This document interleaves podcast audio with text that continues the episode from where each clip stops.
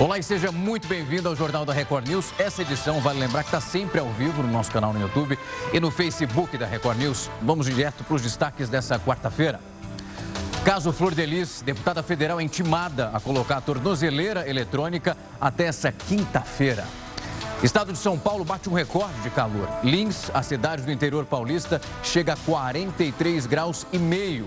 E um levantamento mostra que setembro foi o mês mais quente da história.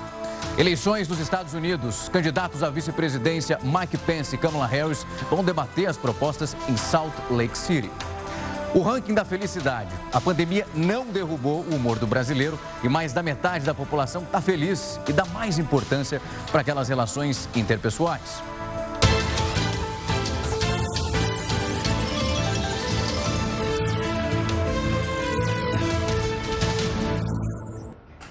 E a deputada federal Flor Delis foi intimada a colocar a tornozeleira eletrônica. Ela precisa se apresentar na Secretaria de Administração Penitenciária do Rio de Janeiro até essa quinta-feira. Ela é acusada de ser a mandante do assassinato do marido, o pastor Anderson do Carmo. O crime aconteceu em junho do ano passado. No último dia 24, a deputada virou ré por cinco crimes relacionados a esse caso, incluindo o homicídio triplamente qualificado e associação criminosa. Sete filhos e uma neta dela foram presos por suspeita de envolvimento. E de acordo com o ranking da felicidade desse ano, a pandemia não conseguiu derrubar o humor do brasileiro, por mais difícil que seja. Os resultados estão apontando que mais da metade da população do país está feliz e que as pessoas parecem ter passado a dar mais importância para aquelas relações interpessoais.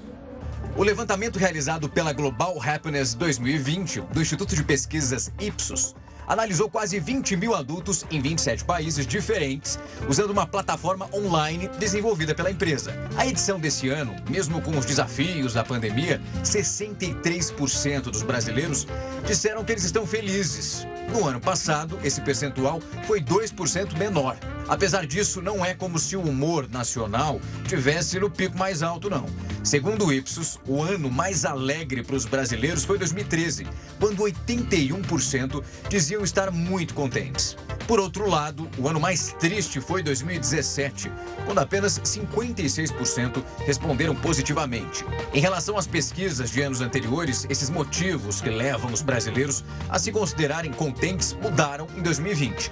Durante a pandemia, o brasileiro parece ter passado a dar mais importância para aquelas relações com a família, os amigos e com a vida afetiva. Os fatores mais citados pelos brasileiros em ordem de importância foram a saúde, o bem-estar físico e sentir que a vida tem algum significado. Menos pessoas mencionaram como fonte da felicidade a situação financeira. De acordo com os autores da pesquisa, é possível que o fato da pesquisa ter sido feita por meio virtual tenha diminuído a representação de pessoas mais pobres na amostra.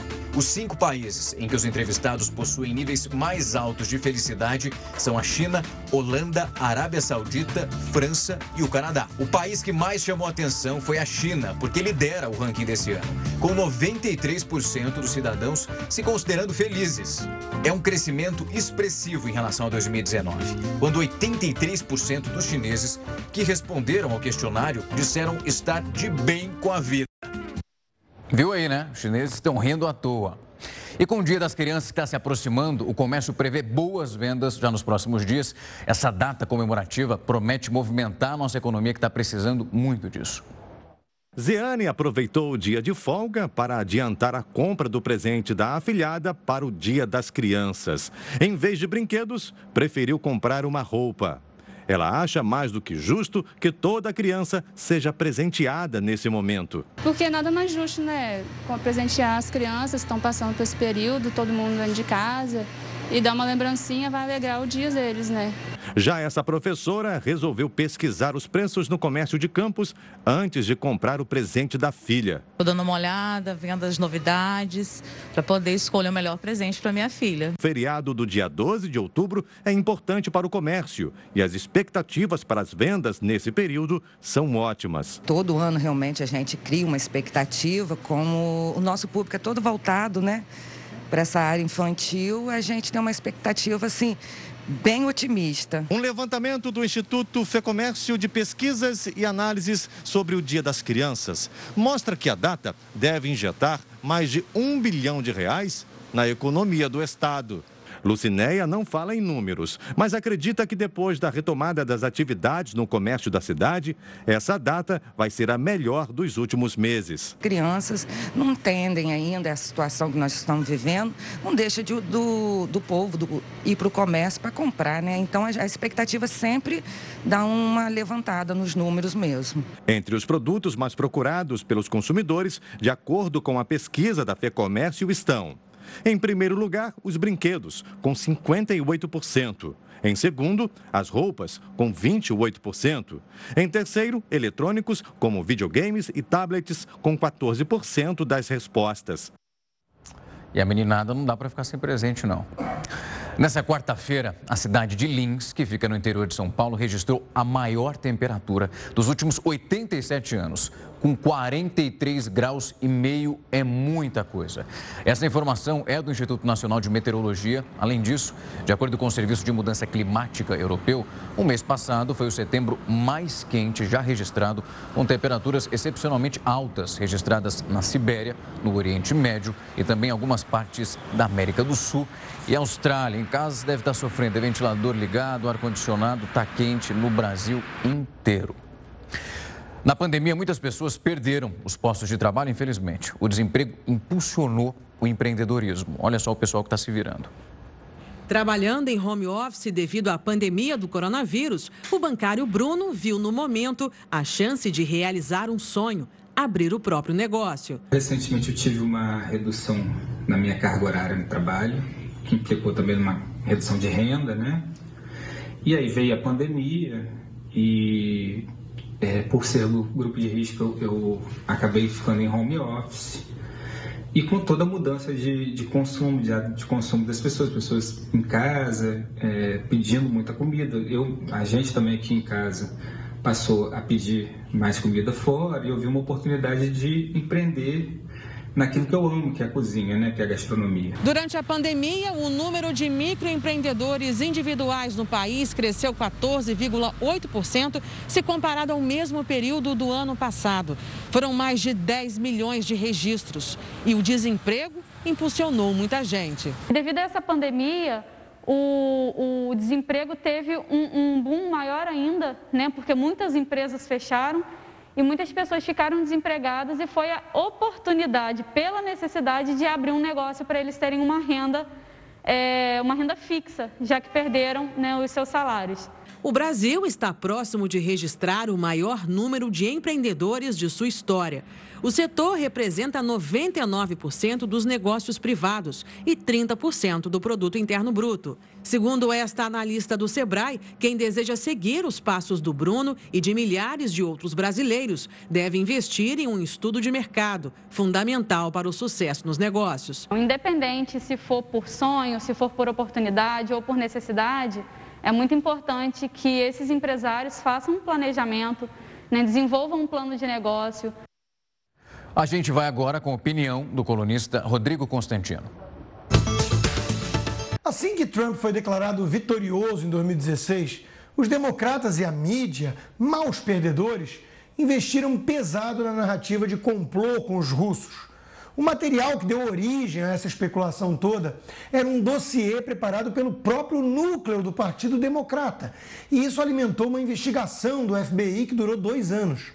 Durante esse período, a imprensa martelou quase diariamente no suposto escândalo envolvendo a equipe de Trump num conluio com os russos. Tudo fake news. Agora, Trump decidiu tirar as restrições de segredo sobre as investigações e ganha força o que se chama de Obama Gate nos Estados Unidos. A suspeita é a de que funcionários do alto escalão do establishment agiram para boicotar o governo do adversário político e crimes podem ter sido cometidos por gente do Deep State, a máquina estatal que controla de fato o poder. Os tentáculos podem chegar até a Obama e Hillary Clinton, cujo escândalo do servidor de e-mails também foi aberto por Trump agora. O presidente conclamou as autoridades responsáveis a agir com base nessas informações contra o que ele chamou de maior crime da história. O resumo da ópera é que finalmente poderá haver consequências para o uso que Obama e os democratas fizeram do serviço secreto do FBI para perseguir um oponente político. Esse tipo de coisa é típico de republiquetas latino-americanas, em que o Estado é visto como uma extensão da família.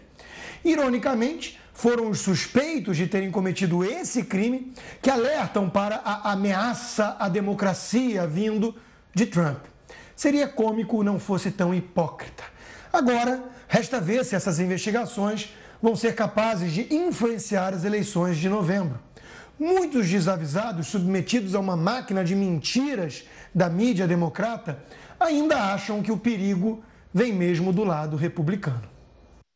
Agora eu tenho um convite super importante para você. Daqui a pouco, às 10 horas, a gente vai direto para Salt Lake City, nos Estados Unidos, para acompanhar o debate dos candidatos a vice-presidente dos Estados Unidos. De um lado, Mike Pence e no outro, Kamala Harris. E eu vou estar tá aqui, ó, esperando você com os nossos especialistas para debater essa noite, que é extremamente importante.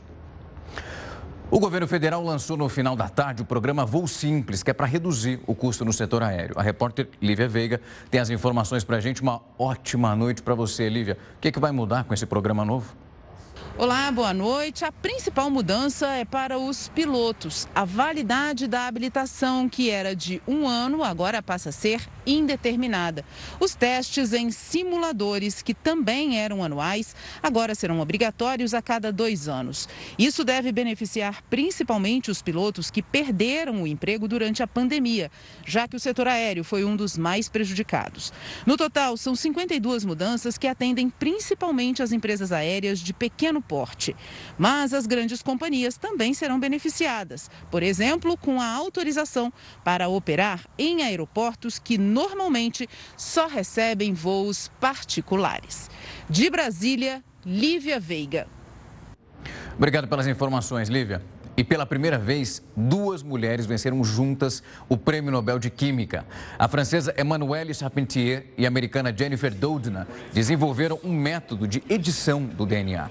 Essa descoberta é chamada de CRISPR e funciona como uma tesoura genética que é capaz de cortar algumas regiões específicas do genoma. Essa tecnologia ela pode ajudar, entre outras coisas, no tratamento do câncer e também na cura de algumas doenças que são hereditárias. A primeira-dama Michele Bolsonaro e também o embaixador de Israel inauguraram uma nova iluminação da embaixada lá em Brasília. É uma homenagem ao Outubro Rosa e o repórter Yuri Ascar tem mais informações direto de lá. Uma boa noite para você, Yuri. Boa noite, Rafael. A cerimônia aconteceu aqui nos jardins da Embaixada de Israel. É a primeira vez que o prédio recebe a iluminação em homenagem à campanha Outubro Rosa, que alerta para a prevenção e detecção precoce do câncer de mama. O embaixador Yossi Shelley destacou a relevância da causa e lembrou que o câncer de mama é responsável por uma em cada cinco mortes de mulheres em Israel. A primeira-dama Michele Bolsonaro alertou para a importância dos exames preventivos. Mais cedo, no Ministério da Saúde, ela participou do lançamento da campanha do Outubro Rosa 2020. Balões com a cor da campanha coloriram o céu da capital. Rafael. Obrigado, Yuri. As eleições americanas influenciam os brasileiros que moram nos Estados Unidos, isso óbvio, não tem como ser diferente. Entre eles está o empresário Linolene Ribeiro, que mora há pelo menos 20 anos no país. A expectativa da eleição para esse ano é um pouco tensa devido ao bombardeio de propagandas eleitorais de um candidato e de outro, com mentiras, desmentiras, acusações, nos deixando um pouco tenso e até mesmo em dúvida sobre a integridade de cada um deles. A gente espera que o próximo ano, seja quem ganhar, consiga fazer um bom trabalho enfrentando o problema econômico e também as divisões sociais. Vai ter de trabalhar duro para poder conseguir o país, unificar o país, que é o mais importante de todas as ações do presidente, eu creio. Você viu aí na chamada, né? Daqui a pouco, às 10 horas, tem debate dos vices direto dos Estados Unidos aqui na tela da Record News. O ex-policial Derek Chauvin, acusado pela morte de George Floyd, ganhou liberdade condicional nessa quarta-feira, depois que ele pagou uma fiança de um milhão de dólares aproximadamente 5 milhões e meio de reais. O Derek foi detido em maio, depois que ele foi flagrado com o joelho sobre o pescoço do George Floyd. Isso em Minneapolis, nos Estados Unidos. Chauvin agora deve cumprir algumas condições para continuar solto. E segundo um registro, ele não pode voltar ao trabalho policial e nem se aproximar da família desse ex-segurança negro que teve uma morte brutal. E hoje você vai ver aqui na Record News, como eu falei, o debate entre os candidatos a vice-presidente nos Estados Unidos. Quais são as funções de um vice-presidente americano? São as mesmas aqui dos brasileiros? O Vinícius Rodrigues Vieira, agora que é professor de Relações Internacionais da FAP e também da FGV, vai explicar isso para a gente. Ele já aparece aqui na minha tela. Obrigado pelo tempo e a disponibilidade para bater esse papo com a gente.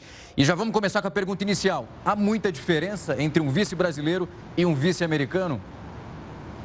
Boa noite a todos. Muito obrigado pelo convite. Tem uma diferença fundamental entre o vice-presidente no Brasil e nos Estados Unidos.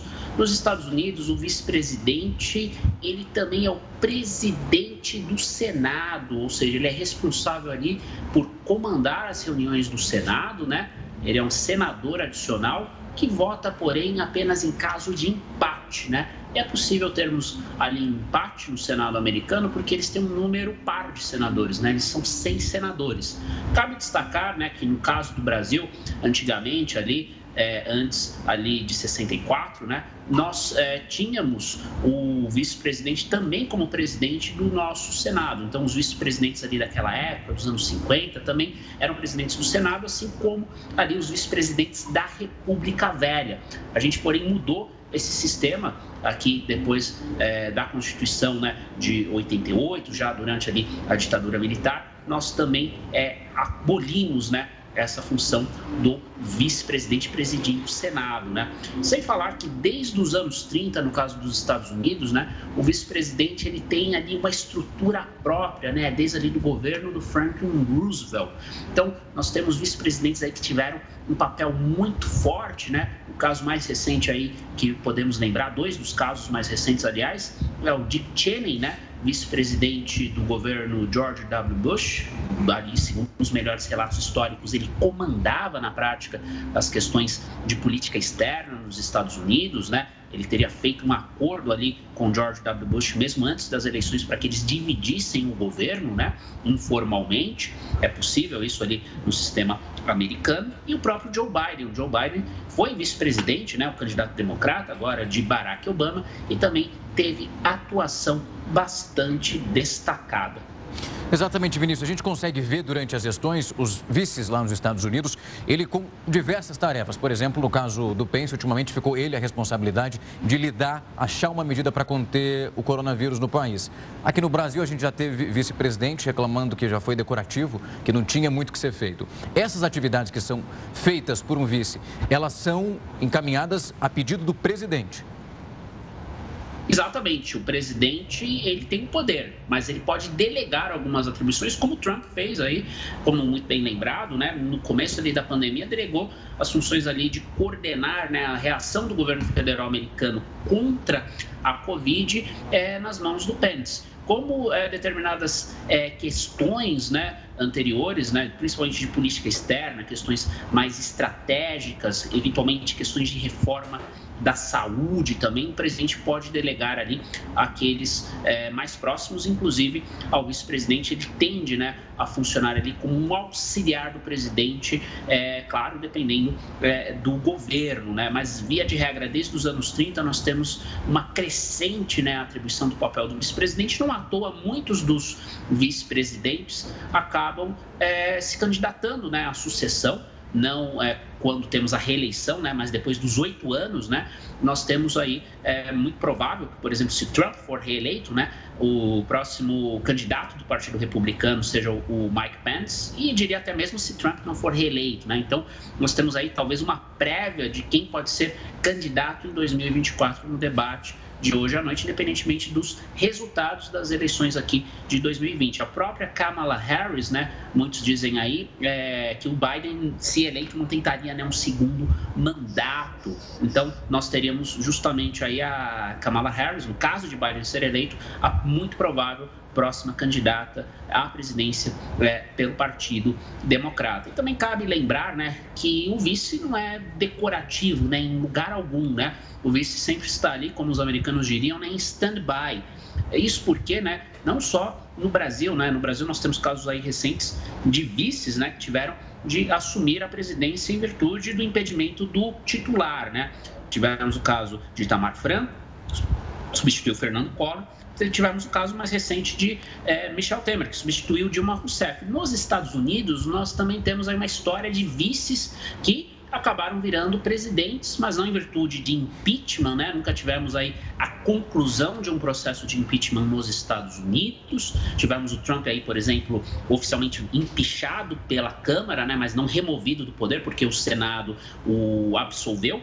Mas tivemos aí oito presidentes americanos, de 45 presidentes, nessa conta aí inclui o Trump, é o 45º presidente americano, e em oito casos os presidentes ou morreram, né, de causas naturais, ou acabaram, infelizmente, sendo assassinados, né? Entre eles, John Kennedy, por exemplo, quatro foram assassinados e quatro acabaram morrendo aí de mortes naturais. Então, o vice-presidente, né, na história americana, tem sim um papel, independentemente das funções específicas, né, que o presidente vem ali a solicitar a ele, vem atribuir, é, ele tem aí um papel muito forte há um temor né, por parte dos eleitores que o vice-presidente tenha de assumir em virtude desses eventos trágicos aí que marcaram a história americana, né? E a Sem polêmica dúvida. aumenta ainda mais em virtude da idade aí dos candidatos, né? Sem qualquer desrespeito aos candidatos, aos titulares, Trump e Biden, mas é um fato, eles são aí, estão entre os homens mais velhos, as pessoas mais velhas que estão competindo a Casa Branca, o que gera, sim, um debate no contexto americano.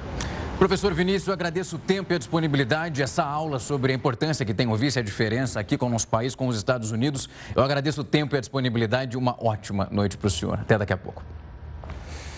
Você já consegue fazer aquelas publicações nas redes sociais sobre o debate entre os candidatos a vice-presidente dos Estados Unidos, Mike Pence e Kamala Harris, que vai acontecer daqui a pouco, às 10 horas. E não esquece de usar a nossa hashtag, coloca lá debate na Record News, você já está vendo aí na tela, vai lá, se inscreve que a gente vai estar tá acompanhando tudo e vai batendo um papo. O que, que você está achando do debate que vai começar daqui a pouco? Vai ter um esquenta para a gente te mostrar o atual panorama e as expectativas que não são poucas. O governo do Rio de Janeiro lançou uma cartilha para orientar a população sobre como evitar os golpes e fraudes na internet. Essa cartilha foi desenvolvida numa parceria com o PROCON e, de acordo com o Instituto de Segurança Pública, entre março e agosto, esses crimes virtuais cresceram cerca de 273% só no Rio de Janeiro. Em São Paulo, mais de 900 escolas da rede estadual e também cerca de 200 mil estudantes retornaram para as aulas e para aquelas atividades extracurriculares. Olha só. Foram longos 198 dias até Emily fazer o caminho de volta para a sala de aula. Tá feliz? Tô muito. Por que você tá feliz? Porque eu tava com saudade da escola e eh, eu voltei para a escola. A escola precisou se adaptar. Tapete desinfetante, máscaras, álcool em gel e distanciamento entre alunos. Só na cidade de São Paulo, 304 das 1.086 escolas estaduais reabriram as portas parcialmente apenas para atividades de reforço e recuperação. Nas escolas municipais e privadas, a educação infantil e os anos iniciais do ensino fundamental podem receber até 35% dos alunos por dia. Já para os anos finais dos ensinos fundamental e médio, o limite máximo é de 20%. Nas escolas estaduais, só é permitido o atendimento de até 20% em todas as etapas. Neste primeiro momento, foram adotados três critérios de prioridade para o retorno presencial: alunos sem acesso remoto às aulas, com dificuldade de aprendizagem ou crianças que tiveram problemas emocionais nesse período de afastamento. O retorno é opcional, tanto para alunos quanto para funcionários. Dos 26 professores desta escola, apenas quatro decidiram voltar. Eliane é uma delas. E a minha decisão também foi a favor por conta da, dos protocolos. Né? A gente percebeu que a nossa escola ela está tomando bastante cuidado com isso. Gisele tinha receio de trazer os três filhos. Eles queriam muito, eles cobravam muito, muito, muito, muito de vir para a escola. As universidades também voltaram. Júlia sentia falta das aulas à moda antiga. Porque no presencial, assim, eu pelo menos consegui matar a saudade do pessoal e também consigo prestar mais atenção na aula. Na faculdade dela, apenas 16% dos alunos decidiram retornar. Quem está em casa recebe o mesmo conteúdo simultaneamente. Um período de adaptação numa época de tantas mudanças para alunos e professores. É possível, sem dúvida. Mas a palavra final mesmo vai ser dos alunos. O ministro da Economia, Paulo Guedes, disse hoje que não há uma previsão de prorrogação do auxílio emergencial para o ano que vem. Já no Congresso, vários parlamentares defendem que parte da solução para aumentar a proteção aos mais pobres deveria vir do corte dos super salários do funcionalismo público. Haja polêmica agora. Com a necessidade de encontrar no orçamento já apertado 35 bilhões de reais para financiar o Renda Cidadã, o programa social que pode substituir o Bolsa Família, o governo ouviu uma sugestão de parlamentares nesta quarta-feira. Depois de uma reunião no Palácio do Planalto com o presidente Jair Bolsonaro, o líder do Podemos na Câmara, Léo Moraes, pediu para que seja colocado em votação no Congresso o projeto que prevê o fim dos supersalários no serviço público. O presidente também é, foi muito responsável em dizer que está esperando a conclusão da área econômica. Nós apresentamos alguns caminhos, dentre eles os cortes dos supersalários. É, é importante é, que o Brasil entenda que todos passam por dificuldades e algumas parcelas devem entregar mais do que outras, para nós salvaguardarmos a grande maioria da população que está abaixo da linha de pobreza. A proposta coloca os chamados penduricalhos dos supersalários, como auxílio moradia dentro do teto do serviço público, que hoje é o salário de um ministro do Supremo Tribunal Federal pouco mais de 39 mil reais. A estimativa feita por parlamentares é que a medida poderia gerar uma economia de 2 bilhões e meio de reais, valor ainda muito abaixo do necessário para a criação do novo programa social. Com as discussões sobre a criação do Renda Cidadã travadas pela falta de recursos públicos, existem no Congresso Nacional parlamentares que defendem a prorrogação do auxílio emergencial o ministro da Economia, Paulo Guedes, disse hoje que o auxílio termina em dezembro, como previsto. O presidente da Câmara, Rodrigo Maia, concordou com a posição do ministro. Dados da Fundação Getúlio Vargas indicam que 38 milhões de pessoas ficaram sem assistência com o fim do auxílio emergencial. O governo, para fazer o Renda Cidadã, tem que encontrar recursos dentro do seu próprio orçamento, sem furar o teto. A máquina é muito pesada, tem um custo operacional muito grande. Põe peso nisso. Daqui a pouco, às 10 da noite, nós vamos acompanhar o debate entre os candidatos a vice-presidente dos Estados Unidos. E no próximo bloco, você vai conhecer alguns vices que foram essenciais para a história do país. Daqui a pouco eu estou de volta. Jornal da Record News está de volta. Daqui a pouco está chegando às 10 da noite. Nós vamos acompanhar o debate entre os candidatos a vice-presidente nos Estados Unidos. Para entender a importância desse cargo, eu vou conversar com o Heródoto Barbeiro, o HB que vai contar a importância que tem esses vices e alguns foram essenciais, né, Heródoto? Sem dúvida. Agora, qual é o momento, Rafa, que o vice-presidente é o mais, é mais importante para ele? Um momento ali desse período de eleição, você já disse? É só na eleição. Você tem uma ideia? O Pence não assumiu nenhuma vez durante os quatro anos no, do mandato. E a mesma coisa aconteceu com o Biden lá no, no, no mandato. Não assume. Não é como aqui no Brasil. O presidente sai aí para uma reunião do Mercosul, o vice assume. Aqui o vice tem outras atividades. Nos Estados Unidos não tem. Então ele é mais importante num debate como esse que a gente vai mostrar daqui a pouquinho, às 10 horas da noite, porque aí ele vai defender programa do partido. De um lado o Partido Democrata e de outro o Partido Republicano. Agora, então, você vai dizer, bom, então quando é que o vice realmente tem importância na eleição americana? Quando acontece uma tragédia. E vou mostrar para você, então, aí dois vices que assumiram, só para a gente ter uma ideia da importância da história dos Estados Unidos. Vamos lá. O primeiro, quando o presidente Abraham Lincoln foi assassinado ali por volta de 1865, depois que terminou a Guerra Civil Americana, Aí sim assumiu o vice-presidente. Aí o vice assumiu, que é um cidadão conhecido pelo nome de Andrew Johnson. Ele assumiu o mandato e levou o mandato até o final, porque o Lincoln foi assassinado. Ele foi assassinado num teatro em Washington, é aberta a visitação, já estive lá, chama-se Teatro Forte. Esse é um, é um ponto. E o outro vice que assumiu também, por causa de uma tragédia semelhante, foi esse cidadão aí. Ele era vice-presidente do Kennedy, do John Kennedy. Em 1963, o Kennedy foi assassinado e ele, então, dentro do avião presidencial, do voo até Washington, durante o voo, ele jurou a Constituição americana e ele continuou o governo até o final do mandato Kennedy.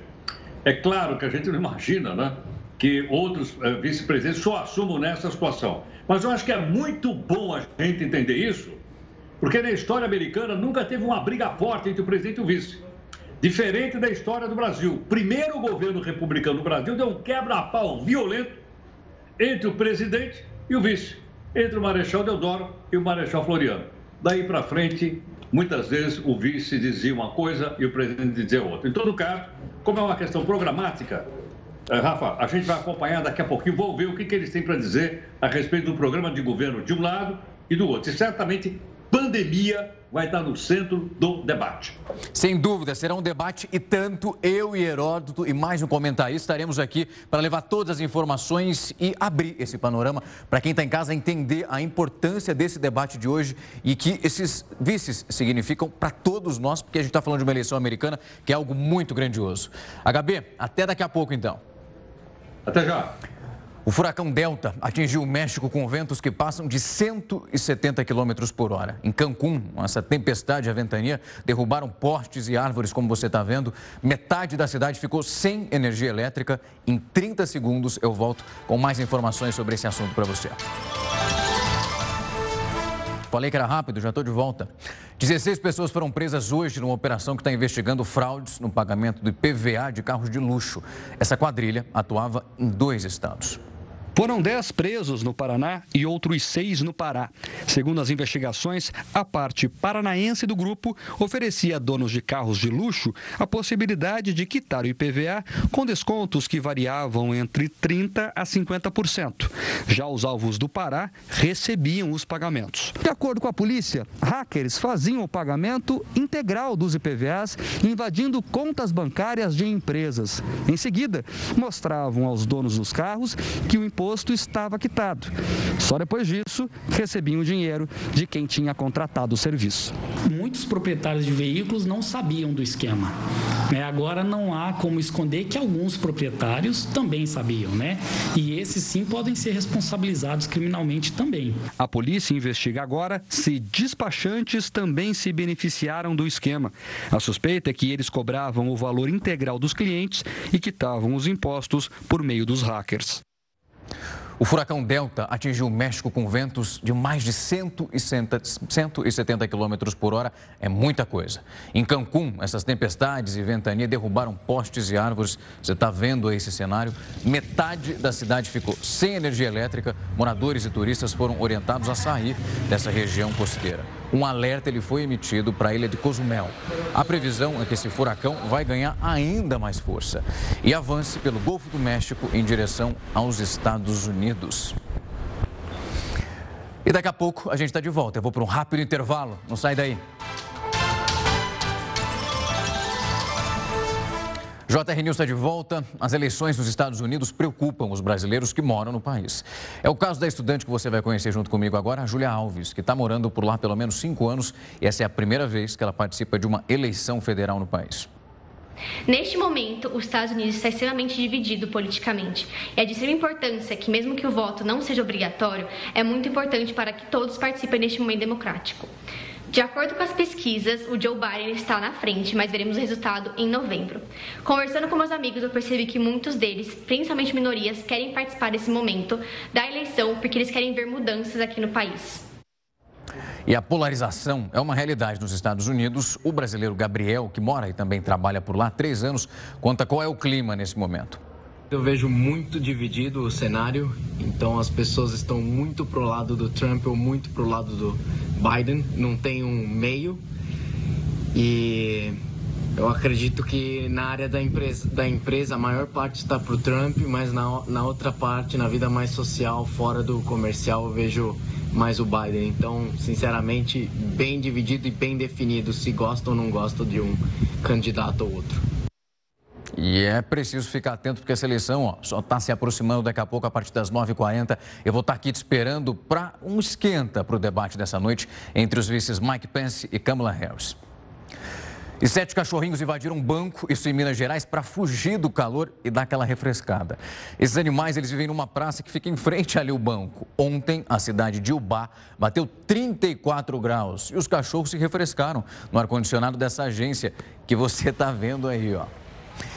E o debate entre os vice-presidentes dos Estados Unidos ganhou mais um destaque envolvendo as eleições anteriores. Você sabe o motivo que Mike Pence e Kamala Harris que chamaram atenção a essa altura da corrida eleitoral? Eu vou explicar para você no próximo bloco. Não sai daí. O debate entre os candidatos a vice-presidente nos Estados Unidos ganhou uma repercussão, principalmente agora com o estado de saúde do Donald Trump. Os norte-americanos estão ali ó, há 27 dias das eleições e ainda não se sabe como o Trump vai reagir.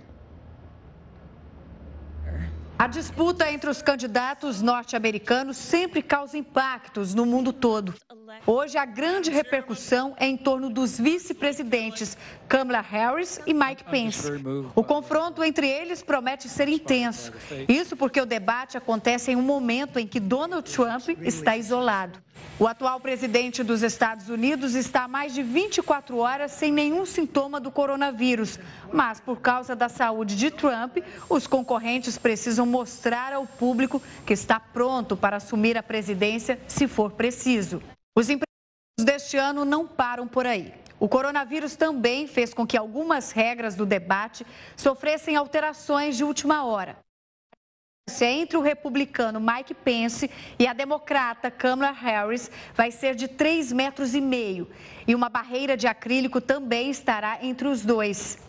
Durante o debate não haverá intervalos. Vão ser nove blocos de dez minutos, divididos por nove assuntos. Quem ganhar a eleição em 3 de novembro, seja Donald Trump, seja Joe Biden, vai ser o mais velho presidente norte-americano a tomar posse até hoje. E os dois candidatos a vice podem ser titulares na eleição daqui a quatro anos. O Jornal da Record News vai ficando por aqui e logo depois de mais uma edição do Jornal da Record, eu tô de volta e vou encontrar você no Mundo Record News especial com o Heródoto Barbeiro para acompanhar de perto o debate dos vice-presidentes dos Estados Unidos. É daqui a pouco.